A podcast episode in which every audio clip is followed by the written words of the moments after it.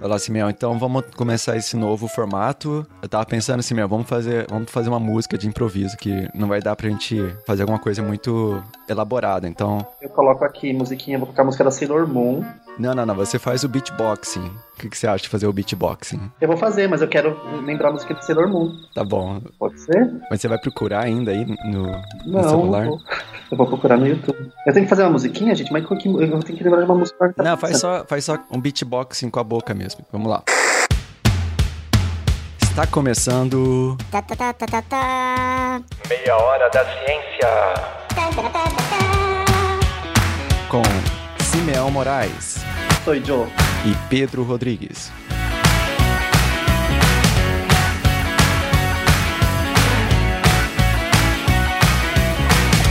Beleza, então a gente está começando aqui, você que está escutando Bug Bites, esse ainda é o Bug Bites, mas a gente vai começar esse novo formato em que a gente vai trazer tópicos de ciência em geral, não necessariamente é, tópicos relacionados a insetos, mas pode ser que venha aí alguma coisa sobre, ou melhor, que tenha relação com insetos. Então, é, vamos já começar, né, Simeão? É um programa mais curto, então a gente já vai pular aqui para os tópicos de ciência de hoje.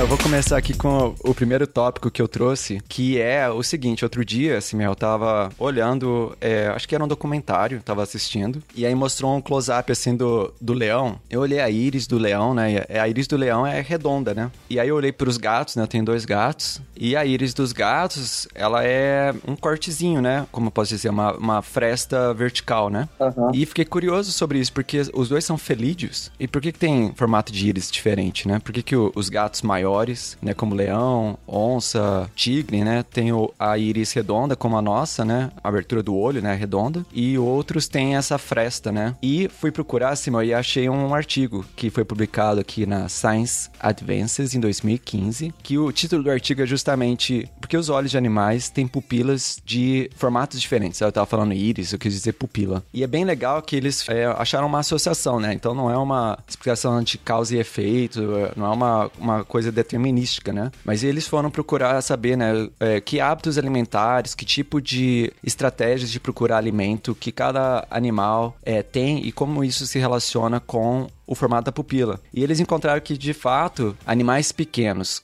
que né, como gatos, que têm estratégia de caça por. é, como é que fala? Ambush em português? É, Emboscada. Emboscada, exatamente. Esses animais, eles tendem a ter essa fresta vertical. E isso parece que está relacionado também com o fato dos gatos caçarem tanto à noite quanto durante o dia. Então, ter essa possibilidade de né, deixar bem pouquinho a luz passar pela pupila, né, quando tá bem fechadinha aquela fresta ou quando tá bem aberta, é, ajuda o gato a otimizar melhor a visão quando tá caçando presas. Enquanto que os leões, né, têm uma estratégia de, de forrajamento ativo, né? Eles vão atrás, correm atrás da, da caça. Então eles têm uma pupila mais parecida com a nossa. E aí não só isso, né? Eles também reportam aqui uma coisa que ah, acho que pouca gente sabe, né? Mas quem já viu cabra, né? Sabe que, que tem uma pupila horizontal, né? É uma fresta horizontal. Então Não, nunca reparei. Pois é, quem aí, o ouvinte e o Simeão quiser colocar no Google, coloca aí o olho da cabra.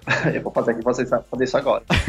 É uma fresta horizontal. E não só a cabra, o cavalo também tem. Que eu fiquei bem surpreso também, que eu achava que o cavalo tinha uma pupila como a nossa. E aí fui procurar, né? é, quer dizer, no artigo eles falam, né? Que isso tem a ver também com. Bem bizarro mesmo da cabra. Bem diferente, né? E isso tem a ver, Simel, com o fato de que quando a cabra e o cavalo eles estão comendo, né? Eles estão vulneráveis à predação, né? Esses animais são presas, né? E eles têm os olhos também mais pro lado, né? Que é uma coisa que a gente é, vê bastante em zoologia, né? A posição dos olhos mais frontal ou mais lateral. Dos olhos, é. E esses olhos laterais com essa fresta horizontal, essa combinação desses, dessas duas características, permite a cabra e o cavalo, por exemplo, ter uma visão mais panorâmica quando eles estão comendo grama. E isso ajuda, né, a evitar, ou melhor, não evitar, né, mas ajuda a detectar possíveis predadores que estejam, né, à espreita, se preparando para atacar quando os animais estão nessa posição vulnerável, com a cabeça baixada, comendo. Então eu achei bem legal, Simeão, não Que sei. legal isso.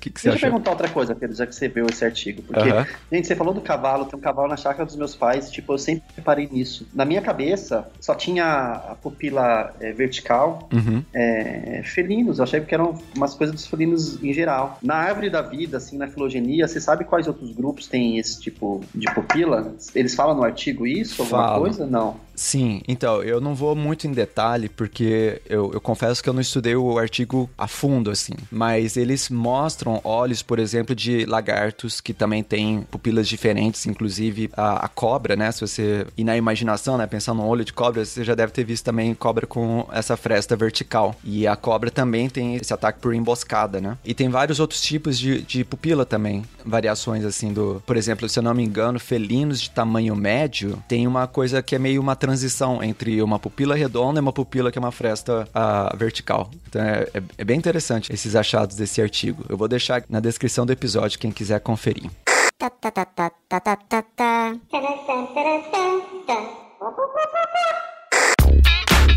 Bom, Simeão, então vamos agora para o- seu tópico. O que, que você quer contar pra gente hoje? Gente, eu fui procurar alguma coisa ontem pra ler e eu só achei receita de bolo, então eu vou falar de uma receita de bolo.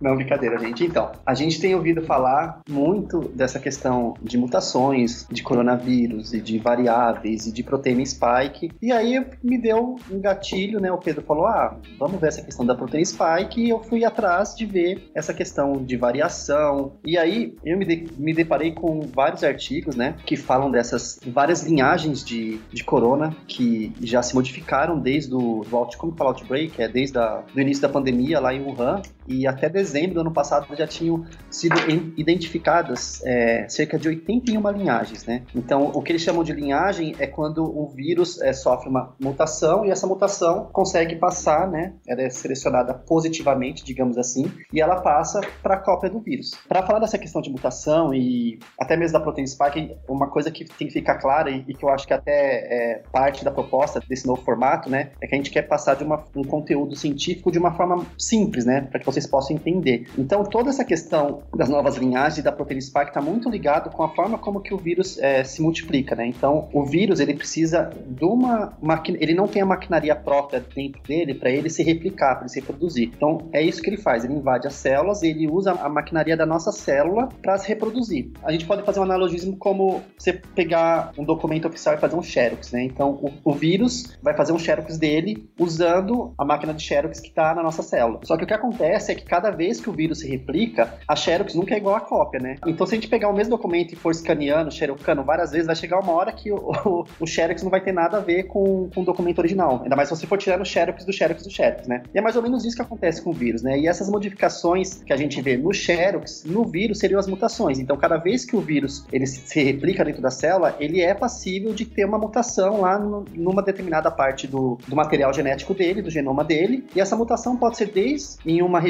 que codifica uma proteína, que é a proteína spike, né? Ou pode ser uma mutação que é neutra, que não vai causar nada no vírus, ou pode ser uma mutação deletéria, né? Então, as mutações deletérias geralmente elas causam algum problema no, do ser vivo, né? Ou no vírus que impede ele de, de continuar o ciclo de vida, ou as linhagens de continuarem, né? E tem as mutações que são benéficas para o organismo, né? E dentre essas mutações que são favoráveis, né, para o vírus, para o coronavírus, muitas dessas mutações elas estão localizadas exatamente na sequência do vírus que vai codificar a proteína spike, que é a proteína de membrana, que é aquela proteína que já tiveram várias explicações, né, que a proteína é como se fosse a chavinha que o vírus encaixa na célula e vai, vai permitir que o vírus entre na nossa célula, né? Pra quem já viu uma foto do, né, do, do coronavírus, né, que parece uma mamona, né, com aqueles espinhos, a proteína spike são esses espinhos da mamona, né? E exatamente, a melhor analogia que você, que você fez é isso: o espinhozinho da mamona, que é a chavinha que vai entrar na célula. E nessas 81 novas linhagens que eles identificaram de coronavírus, tem é, três tipos de mutações que ocorrem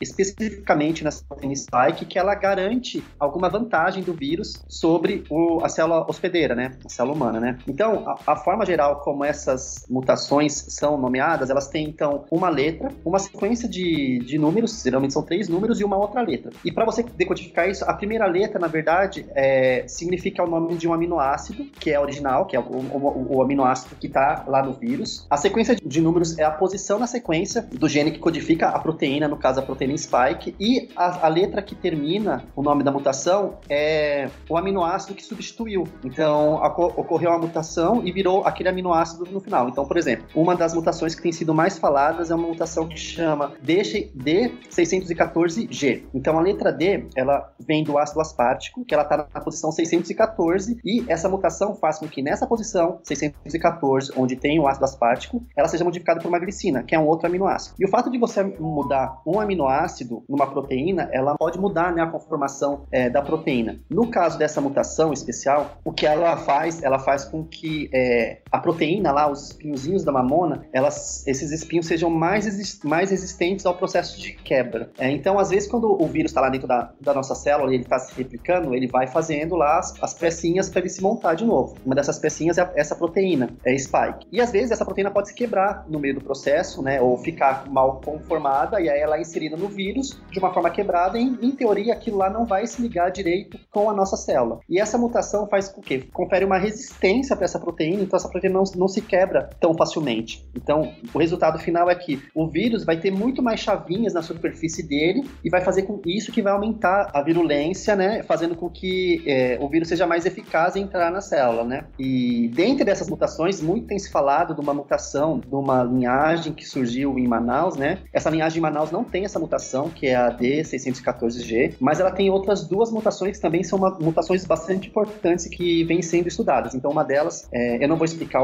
a nomenclatura, então vocês depois vão lá e procurem, porque eu já dei a dica de como que é. Então, uma delas é a N501Y e a outra chama E484K. Também são outras duas mutações no espinhozinho lá da mamona, só que ao invés de garantir uma maior é, estabilidade para essa proteína, ela, ela atua de forma diferente. Então, uma dessas é, mutações, que é a, é a E484, o que ela vai fazer? Ela vai fazer que o anticorpo, que em teoria se ligaria na chavinha e inativaria o vírus, ele tem uma, uma queda na efetividade de se ligar nesse, na, na, proteína do vírus de 10 a 60%. Então, qual que é o resultado prático disso? Então, pessoas que já foram contaminadas por outras é, variantes do coronavírus, né, e que têm em seu corpo um anticorpo capaz de combater o, o coronavírus, talvez esse anticorpo seja menos efetivo para combater essa nova linhagem. E a outra mutação também, que é a N501Y, o que ela faz? Ela faz com que é, o vírus se ligue de uma forma mais estável, digamos assim, à célula, né? Então, essas duas, essas duas mutações elas acabam dificultando um pouco o, o, combate ao vírus, porque o vírus fica mais virulento, porque ele se liga mais forte na célula, e também aos nossos anticorpos, em algumas pessoas, né, eles têm menos efetividade. Então, por isso que a gente sempre fala, as autoridades sanitárias falam que mesmo já tendo uma vacina e pessoas já tendo é, tido contato com o vírus e, e estarem imunizadas, é muito, muito importante manter o distanciamento social, porque você diminui a propagação de um vírus de uma pessoa para outra, né? E a gente sabe que o, mecanismo de mutação do vírus é exatamente isso. O vírus precisa entrar na célula e se reproduzir e fazer as cópias erradas dele lá, e é nesse processo que pode surgir uma proteína mais resistente ou um vírus modificado que é mais virulento. Então, é muito importante, mesmo nesse, nesse período que nós estamos, manter é, o distanciamento social. Eu achei bem legal esse mecanismo e a questão de nomenclatura que eu falei com o Pedro, né? Então, eles, eles desenvolveram todo um, um protocolo de nomenclatura para as variedades de Covid e a sigla é, chama Pangolin, que agora eu esqueci qual era a origem da, da, da símbolo. Era, mas era Phylogenetic Assignment for Named Global Outbreak Lineages. Acho ah, que era alguma coisa assim. Sim, é que traduzido quer dizer o sistema de nomeação de lin linhagens é, baseado em filogenia, né? Uma coisa assim. É, alguma coisa assim, é. é. Mas é legal, Simel. Então, esse sistema achei bem legal do jeito que você explicou, né? Então, o coronavírus tem esses espinhos, que é como se fosse a chave, né, para fechadura que tem na célula, né, do corpo humano, né? Para entrar na célula poder usar aquela máquina de xerox, né? Que como você falou. E aí quando tem anticorpo, o anticorpo, se o anticorpo é específico para essa proteína, né? Ele vai lá e impede, né, que aquela proteína se ligue nas células. Então aquela chave não está mais sendo utilizada. E isso ajuda o corpo a combater o vírus. Mas aí quando tem muta as mutações, né, o anticorpo não consegue inativar aquela a chave, né, do, do, do vírus. Mas o, a chave ela ainda consegue, né, entrar na, na fechadura da célula humana, né, que é o sistema de defesa defesa da célula, para não deixar vírus entrar. E é por isso que, né, como o Simeu falou, é muito importante manter distanciamento social, usar máscara e tal, porque quanto mais gente tem vírus, mais vírus estão usando a máquina de Xerox, mais é, né, variações do vírus a gente vai encontrar e aqueles que né, desenvolveram uma nova chave vão de novo, né, dar um olé no, no sistema de defesa do, do corpo humano e a, e a pessoa fica sem defesa. É. E a grande preocupação das autoridades sanitárias é que, por enquanto, essas mutações elas estão causando uma maior eficiência na virulência, né? Ou seja, na capacidade do vírus infectar as células. A preocupação das autoridades sanitárias é que apareça uma mutação que inative, né, os nossos anticorpos, ou seja, que a chave, a chavinha do, do vírus lá se modifique tanto a tal ponto que os nossos anticorpos que a gente já tem, né, não consiga se ligar. É como se você tivesse a chave da sua casa e alguém fosse lá e colocasse um cimento na sua chave da sua casa, né? Então você não vai mais conseguir colocar a chave na, na sua fechadura, não vai mais conseguir abrir. Maravilha. Bom, vamos então para o próximo tópico, Samuel, que tem a ver justamente com isso.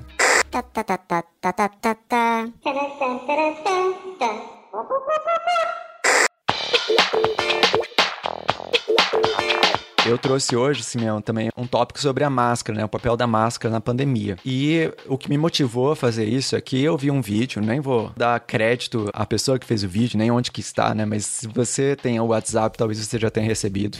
é, então, é só para explicar aqui o que que tá acontecendo. É um vídeo, Simeão, que aí tem um cara em um lugar bem frio, né? E ele respira e solta vapor pela boca, né? Como a gente espera, né? No frio. Só que aí ele tá tentando provar que a máscara não funciona. Então ele coloca uma máscara e sopra. Aí sai vapor, né, pelos lados, né, para a cabeça dele, né? Porque não sai para frente, porque tem a proteção, né? Mas vai para trás. Aí depois ele coloca duas máscaras e aí sopra de novo, porque também a Organização Mundial de Saúde, né, ela divulgou alguns estudos, relatórios dizendo que duas máscaras é mais eficiente do que uma, né? E aí ele usa diferentes tipos de máscaras. Aí ele até é muito engraçado, assim, meu, porque ele tá fazendo um uso incorreto da máscara. Então você vê que quando ele, ele coloca uma máscara que é mais difícil de soprar, né? Que é uma máscara, aquela N95, né? Que filtra até partículas virais, assim, bem pequenininhas. Ele tem que dar um sopro tão forte para conseguir fazer o vapor sair que demora até para começar a sair vapor da máscara, né? E, e é justamente isso, Simeão. Ele tá fazendo um uso incorreto da máscara. Ele tá assoprando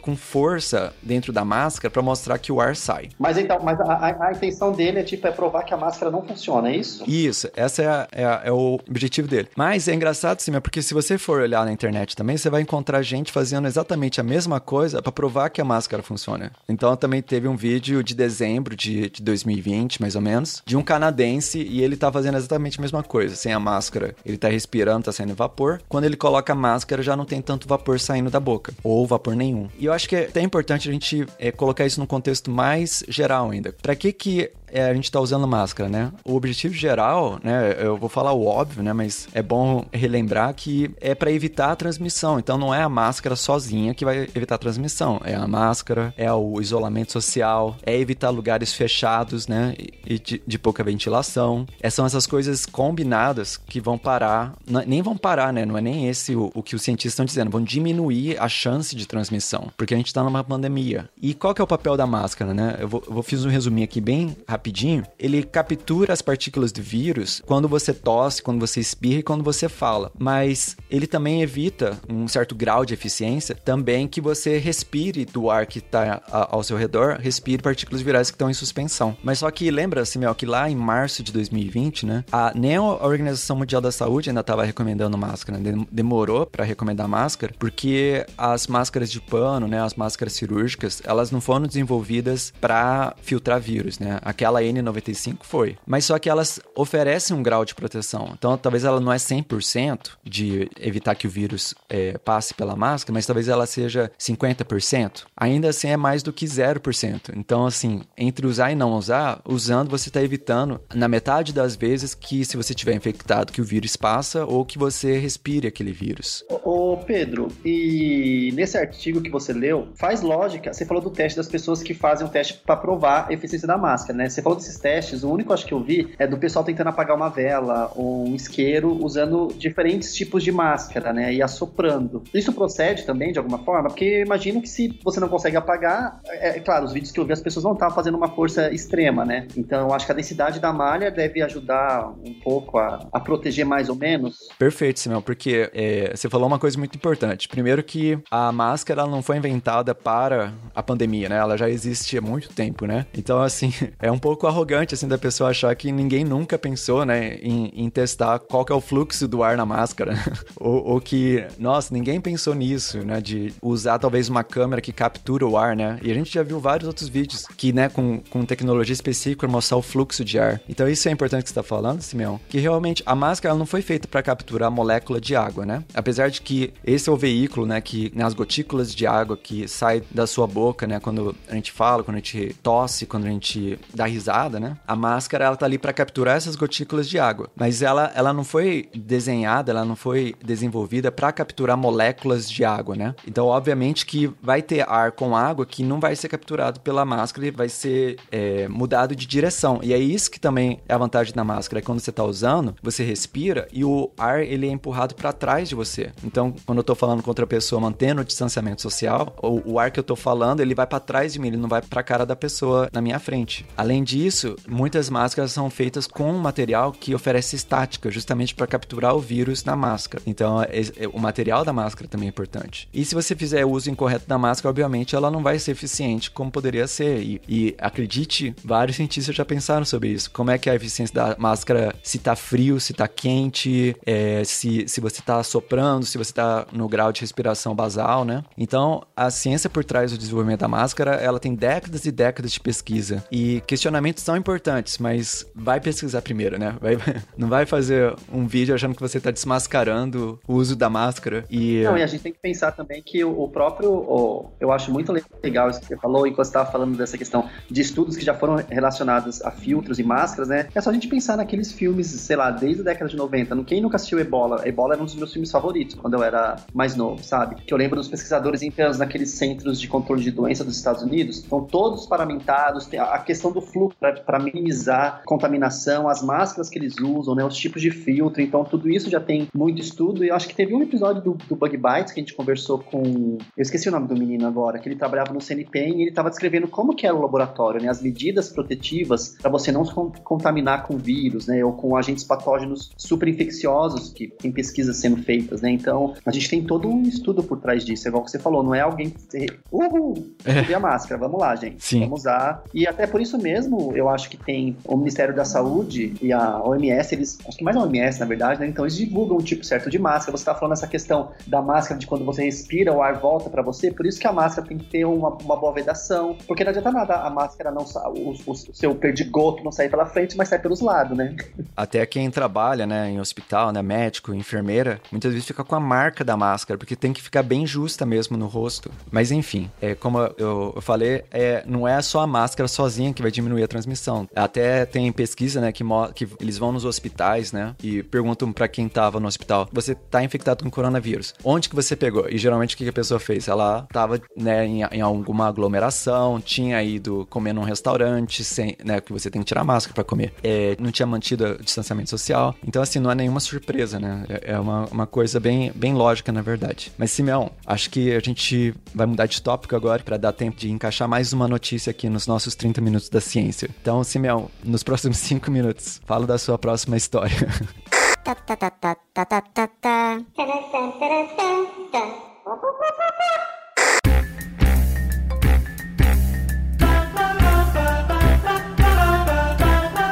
Gente, a minha próxima história é sobre um, um registro de pinturas é, pré-históricas, né? Que foi encontrado. Essa notícia já é meio antiga, né? Acho que é de 2011 o artigo, mas eles encontraram pinturas pré-históricas que datam de cerca entre 7 e 9 mil anos antes de Cristo, é, em cavernas da Espanha e também da Algéria. E nessas pinturas são retratadas algumas confraternizações, né? Dos homens pré-históricos, mas também existem registros de um cogumelo em várias dessas pinturas vidas, né? E não é qualquer tipo de cogumelo, né? São os cogumelos ditos cogumelos mágicos, é, ou são os cogumelos que causam algum tipo de alucinação, e esses cogumelos causam alucinação porque eles têm uma substância, alguns deles chamada psilocibina, né? E é muito engraçado você ver a, o registro dessas pinturas, porque tem umas figuras meio que humanoides, meio que distorcidas, né? O que dá a impressão que as pessoas estavam ali tendo alguma vibe alucinógena, né? Sim. né? É, eu tô vendo aqui, tem até um que tem vários cogumelos, né, ao longo do corpo, né? É, então, e aí é muito legal que eles estavam descrevendo isso, que eles acham que esses cogumelos eram utilizados em rituais xamânicos, né? Porque os cogumelos, se você notar especificamente eles desenham, as linhas eles vão se conectando para a cabeça dos cogumelos, né? E tem várias teorias a respeito disso, né? Sobre o uso de, da, da psilocibina, né? É, acho que talvez a teoria mais controversa foi proposta por um, um etnobotânico chamado, acho que é Terence McKenna, o nome dele, e a teoria do, do primata chapado, né? Que eles chamam. que uma das grandes questões da antropologia, né? O salto que a gente tem no tamanho do cérebro dos primatas, né? Então, quando você compara é, alguns primatas com os humanos, nós temos o córtex pré-frontal, principalmente, muito mais desenvolvidos, né? E esse pesquisador, o Terence McKenna, ele propôs que talvez o desenvolvimento do nosso, das nossas capacidades, algumas capacidades cognitivas surgiram porque alguns ancestrais nossos, é, primatas, consumiam esses cogumelos, né? Aqui é... está o que eu achei. Gente, o meu, o meu telefone é louco.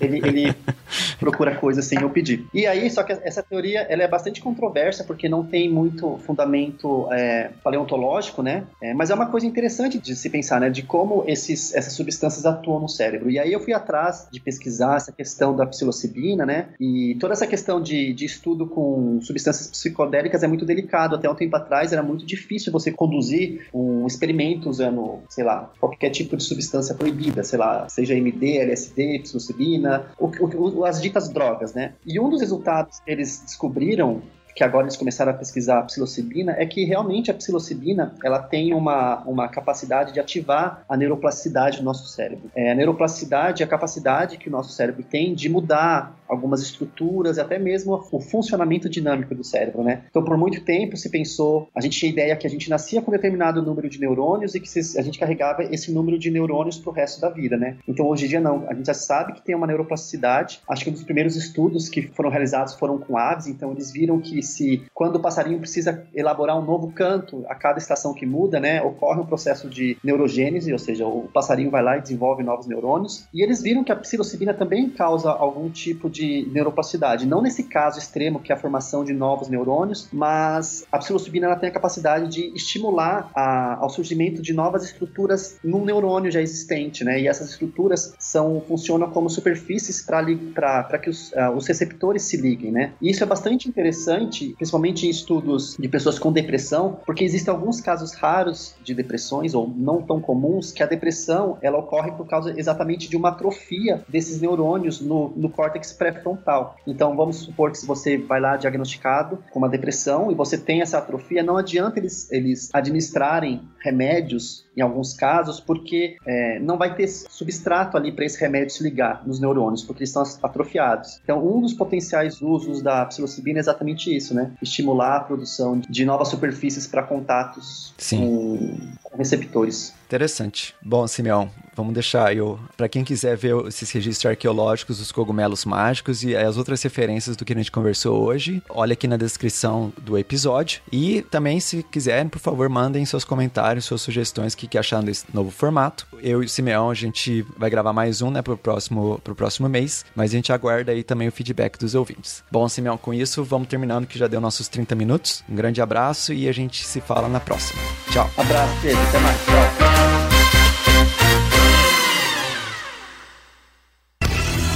Este podcast foi editado por Orelha, o Estagiário. Edições de podcasts e criação.